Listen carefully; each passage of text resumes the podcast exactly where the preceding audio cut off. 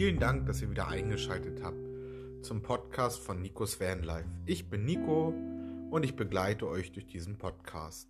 Vorweg, falls ihr uns verfolgen wollt, könnt ihr uns auf Instagram unter Nikos Vanlife verfolgen oder unter TikTok, wo es auch nikos.vanlife heißt und auch über Snapchat, wo es Nikos-Vanlife heißt.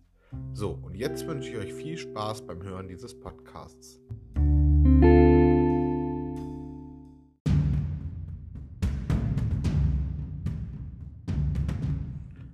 Es war morgens 8 Uhr und es klopfte an unserer Tür. Ich schreckte hoch. Merle, was ist das? Wer klopft da? Merle guckte mich ganz verdutzt an.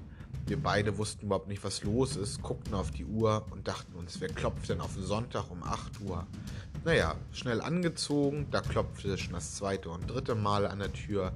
Wir natürlich gesagt, wir sind gleich soweit, so schnell zieht man sich auch nicht an. Und dann machten wir die Tür auf.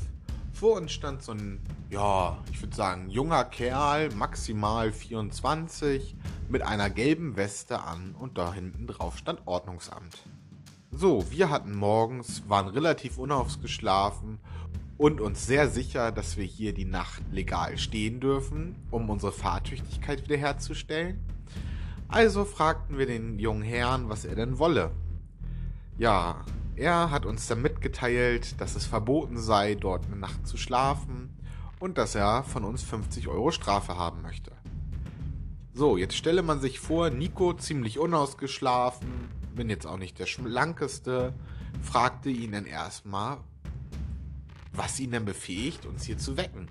Wir sind hier, um unsere Fahrtüchtigkeit wiederherzustellen und haben uns hier weniger als 24 Stunden aufgehalten.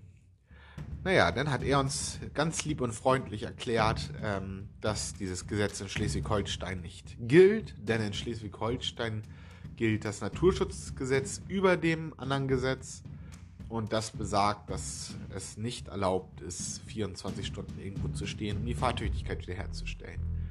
Ich aber nun immer noch nicht so ganz überzeugt davon, dass er nun wirklich der ist, der ausgibt, weil so eine gelbe Weste mit Ordnungsamt, naja, das kann ich mir auch selbst irgendwo hindrucken, ne? Und mit dem Auto, mit dem er gekommen ist, war das auch nicht ersichtlich. Es war nämlich ein einfaches silbernes Auto mit einem No-Name-Kennzeichen. Also fragte ich ihn, ob er mir einen Ausweis zeigen könnte. Er sagte, kein Problem, zeigte mir da irgendeinen so grünen Lappen, womit ich auch nichts anfangen konnte. Da stand weder Ordnungsamt drauf noch irgendwas anderes Vernünftiges. Also war ich mir immer noch nicht sicher, ob er jetzt wirklich der ist, der er ausgibt. Denn erkennen drauf konnte ich nichts. Naja, mit einiger Diskussion und der Androhung von ihm, dass wenn wir es nicht sofort bezahlen, die Bearbeitungsgebühr noch oben drauf kommt, was auch nur 25 Euro gewesen wäre, ähm, haben wir es dann bezahlt, die 50 Euro und zähneknirschend die Strafe hingenommen.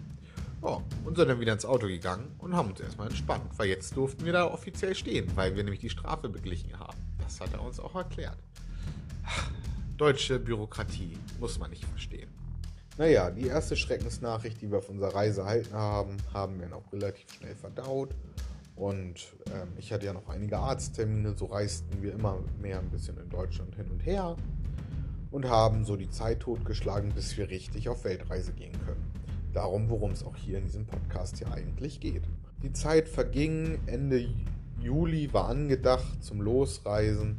Auch Ende Juli haben wir endlich erreicht gehabt. Dort war es aber immer noch nicht möglich für uns, die Reise zu starten, da ich immer wieder Arzttermine hatte aber Ende Juli, Anfang August war es dann endlich soweit. Die letzten Arzttermine sind verstrichen. Mein Finger und mein Knie ist soweit verheilt. Anfang Juli war eigentlich angedacht, dass wir losfahren. Mittlerweile hatten wir schon Ende Juli und da Merles Eltern sich dann überlegt haben, im August nochmal nach Dänemark zu fahren, haben wir uns entschieden, mit nach Dänemark zu fahren und dort eine Woche zu verbringen, bevor wir dann in unsere große Reise starten. Denn meine letzten Arzttermine waren nun mittlerweile auch schon verstrichen, so dass es auch endlich losgehen konnte. Wir saßen auch echt schon auf heißen Kohlen. So sind wir nach Dänemark gefahren mit, haben dort schon eine ganz entspannte Woche verbracht mit denen. Wir hatten wir hatten dort mehr das Weihnachtsgeschenk ausprobiert. Das war ein Kajak, was ich ihr geschenkt habe, ein Zweier-Kajak, ähm, womit wir übers Meer gepaddelt sind und uns auch gleich völlig verschätzt haben. Denn wir haben uns gedacht, wir können damit so ein bisschen an der Insel entlangfahren. Wir waren nämlich auf Langeland. Und der Hinweg ging auch noch recht gut. Das ist auch mit der Strömung gewesen. Und dann auf dem Rückweg merkten wir so nach den ersten zehn Minuten, dass wir beide völlig aus dem, außer Atem sind und ganz schön kämpfen mussten, um wieder zu unserem Startpunkt zu kommen, was wir aber dann nach einer weiteren Stunde auch erreicht hatten. Außerdem konnten wir schon mal Erfahrungen sammeln mit im Transporter schlafen, weil das gemietete Haus in Dänemark hatte nicht genügend Betten, weil ursprünglich ja gar nicht geplant war, dass wir noch da sind. Eigentlich war ja geplant, dass wir Anfang Juli losfahren. Die Woche verging deutlich schneller als erwünscht. So kamen wir dann zu unserer Verabschiedung und haben uns dann auf den Weg nach Deutschland gemacht. Wieder, die Eltern hatten noch zwei Wochen Dänemark-Urlaub. Und so haben wir in Deutschland dann unsere letzten Sachen gepackt, nochmal den Transporter ein letztes Mal ausgemistet, weil wir immer noch völlig überladen waren und haben uns dann bei unseren Freunden und unseren Verwandten noch verabschiedet und sind dann langsam losgestartet Richtung Niederlande. Wir haben ungefähr drei Tage gebraucht, bis wir aus Deutschland in der Niederlande waren obwohl wir schon relativ große Strecken gefahren sind, weil wir mit unserem Transporter aufgrund des hohen Dieselverbrauchs nicht schneller als 80 gefahren sind. Weil wenn wir 80 gefahren sind, haben wir so einen Durchschnittsverbrauch von 6 bis 8 Litern. Aber sobald man bei 100 ist, sieht das schon ein bisschen anders aus. Da sind wir schon bei 13, 14 Litern. Dadurch haben wir uns entschieden, halt das Tempo ein bisschen zu mäßigen. Ja, wir sind in den Niederlanden angekommen. Unsere allererste Nacht dort sollte eigentlich ein Vergnügen werden. Tja, war es aber leider nicht. Wir haben für unsere erste Nacht einen wunderschönen See in der Niederlande ausgesucht, wobei, ob es wirklich ein See war oder einfach irgendwie ein Kanalarm, da ist ja alles eher unter Wasser als über Wasser, bin ich mir gar nicht so sicher. Ja, der Tag begann ganz schön. Wir haben da angehalten. Merle hatte von mir zu Weihnachten Boxpads geschenkt gekriegt, weil sie hatte mit Graf Magar angefangen. Und damit sie ein bisschen üben kann, habe ich ihr die geschenkt und das haben wir dann auch gemacht. Da habe ich dann gelernt, ganz schön Respekt vor Merle zu haben, weil sie doch schon ganz schön in diese Pads reinhämmern konnte. Gegen Abend haben wir Essen gemacht und ich wollte meine Drohnenakkus aufladen. Gesagt, getan. Äh, mittlerweile wurde es langsam dunkel, also haben wir das Licht im Transporter angemacht und na toll, das Licht flackerte. Aber nicht nur ein bisschen, sondern richtig ordentlich. Ich habe Merle schon gesagt, dass ich mich nach dem Essen nochmal an den Strom begebe und den Fehler suchen werde. Merle meinte daraufhin, dass ich vor dem Abendbrot schon anfangen soll, weil sie sich schon gedacht hat, dass das eine langwierigere Sache werden könnte. Naja, ich war noch relativ guter Dinge, dass ich das Problem in fünf Minuten finde. Also bin ich am Kofferraum, habe dort alles ausgeräumt, denn unsere Stromsachen sind ganz hinten im Kofferraum und alles andere steht davor. Was mich öfters mal zur Verzweiflung gebracht hat auf dieser Reise, aber das werdet ihr auch noch rausfinden. Ich mich hinten reingelegt, die erste Stunde verging mit dem Strom zu arbeiten, die zweite, die dritte, ich habe diesen Fehler einfach nicht gefunden. Mittlerweile war die Hälfte an Stromkabeln im Transporter auch schon ausgetauscht. Merle war schon relativ genervt. Es war dunkel draußen. Es war dunkel draußen und das Licht musste natürlich im Transporter an sein, damit ich sehe, ob es noch flackert oder nicht. Ja, die Hecktüren mussten natürlich auch die ganze Zeit sperrangelweit auf sein, damit ich überhaupt was sehe hinten und damit ich drin liegen kann. Und wie das so ist am stehenden Gewässer im Sommer, ohne Ende Mücken. Aber das habe ich zu diesem Zeitpunkt noch gar nicht so wahrgenommen. Das erklärte, warum bei Merle die Stimmung immer weiter gekippt ist. Und irgendwann gegen 23 Uhr ist die Stimmung dann bei Merle so weit gekippt, dass sie erstmal spazieren gegangen ist und sich auf eine Bank gesetzt hat. Und ich dieses Problem immer noch nicht gefunden habe. Das ging dann weiter ungefähr bis halb eins. Dann habe ich irgendwann gesagt, okay, ich gebe auf mit der Fehlersuche. Ich habe einfach keine Ahnung mehr gehabt. Alle Kabel waren getauscht. Äh, alle möglichen Quellen waren eigentlich ausgelotet, dachte ich mir. Also bin ich in den Transporter reingegangen.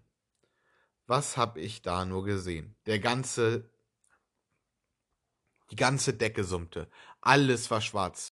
Wir haben eine weiße Decke und da waren über eine Million Fliegeviecher gefühlt. Die ganze Decke war schwarz, alles summte und natürlich war alles voll mit Mücken. Ja, jetzt habe ich verstanden, warum Merles Stimmung eigentlich schon auf Nullpunkt war und sie erstmal geflüchtet ist zum Spaziergang. Und ich habe mich dann, äh, und ich habe dann angefangen, die Mücken langsam zu töten. Nach, glaube ich, nicht mal 20 Sekunden habe ich dann festgestellt, dass das Ganze eigentlich äh, eine ganz schön hilflose Aktion ist. Also habe ich die Türen zugemacht, abgeschlossen, habe Merle gesucht und habe sie auch auf einer Parkbank gefunden und habe dann ziemlich verzweifelt gesagt, Merle, wir fahren in ein Hotel. Es war, glaube ich, der erste Tag, wo ich gedacht habe, wir brechen alles ab und die Reise endet hier. Und das war auch unser erster Tag im Ausland, auf dem wir uns so gefreut haben.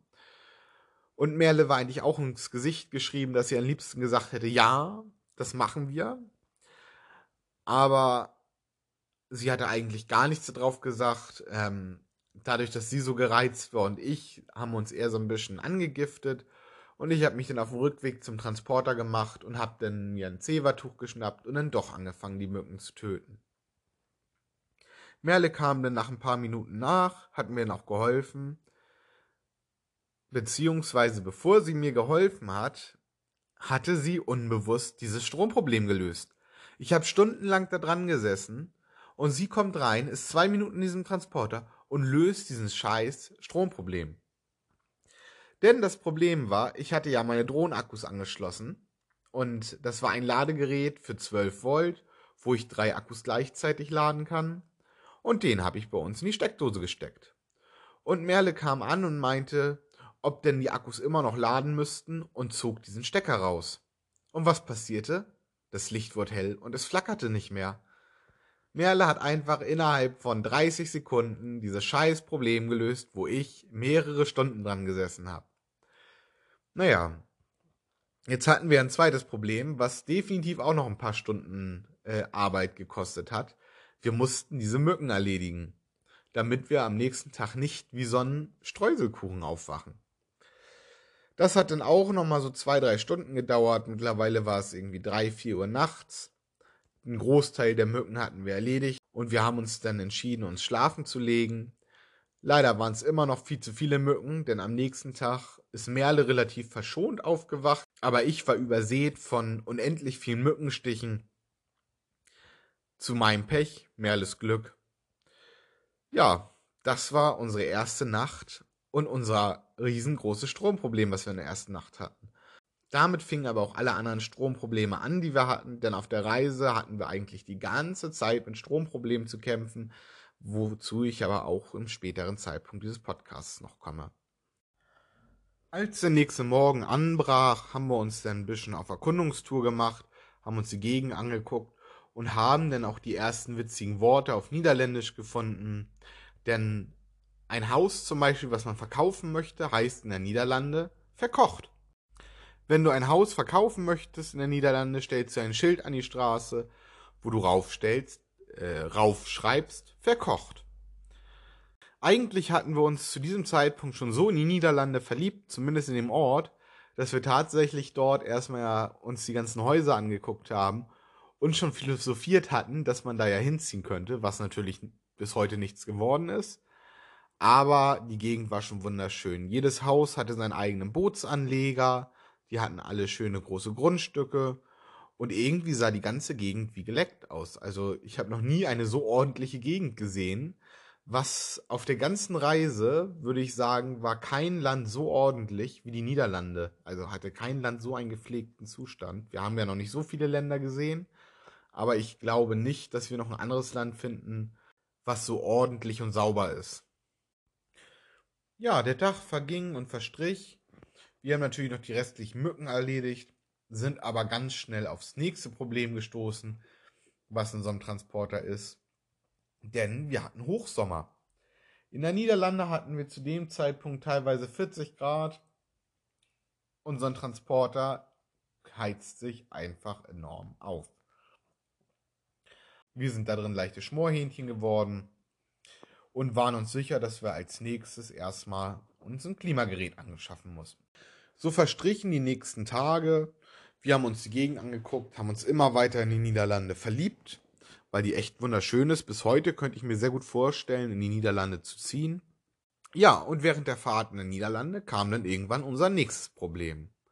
Die Öllampe leuchtete auf. Na Halleluja. Wir haben das Auto ja nur vorher extra einmal durchchecken lassen. Die Öllampe. Was kann das bedeuten? Wir natürlich als totale Fahrzeugleihen waren ein bisschen aufgeschmissen erstmal. Natürlich war uns bewusst, dass wir Öl wechseln müssen, aber unsere Reisekasse belief sich bei null, weil wir sind so verrückt gewesen und haben uns auf die Reise gemacht, ohne jemals gecampt zu haben, ohne jemals in meinem Wohnmobil geschlafen zu haben, ohne Ahnung von Autos und ohne große finanzielle Vorbereitung. Weil ich habe natürlich Überstunden aufgebaut, so dass wir weiter Gehalt kriegen. Aber eine allzu große Kasse hatten wir zu dem Zeitpunkt nicht. Naja, so haben wir uns entschieden, durch die Niederlande erstmal weiterzufahren. Man kann ja so eine Öllampe auch gekonnt ignorieren eine ganze Zeit. Und sind so erstmal weiter durch die Niederlande gefahren. Nach ungefähr einer Woche durch die Niederlande haben wir dann auch Amsterdam erreicht, wo ich die höchste Schaukel Europas ausprobiert habe. Das ist ähm, eine Schaukel, die ist auf dem Hochhaus oder auf einem großen Haus, wo du über den Rand des Daches schaukelst was echt interessant ist. Allerdings muss man sich fragen, ob es den Preis wert ist. Es ist nämlich relativ teuer. Naja, und wir kamen auf die Idee, natürlich auch ein paar holländische Spezialitäten auszuprobieren. Ja, holländische Spezialitäten. Wo kauft man die? Am besten in einem Coffeeshop. Wo kauft man sie, wenn man keine Ahnung hat? In irgendeinem Laden an der Seite. Wir sind da rein, da war dann so ein großer Strand, stand so ein großer Schrank, so eine Glasvitrine, wo ganz viele kleine Kekspackungen drin waren. Wir uns da erkundigt, ähm, die haben sich wahrscheinlich schön ins Fäustchen gelacht. Ich meine, diese Space Cookies sind auch nicht günstig und haben gesagt, was für eine Wirkung wir haben wollen. Ja, hätten wir mal gewusst, dass wir da ordentlich über den Tisch gezogen werden. Denn so eine Packung hat gut 4 Euro gekostet. Wir haben uns vier Packungen gekauft. Und die Wirkung war natürlich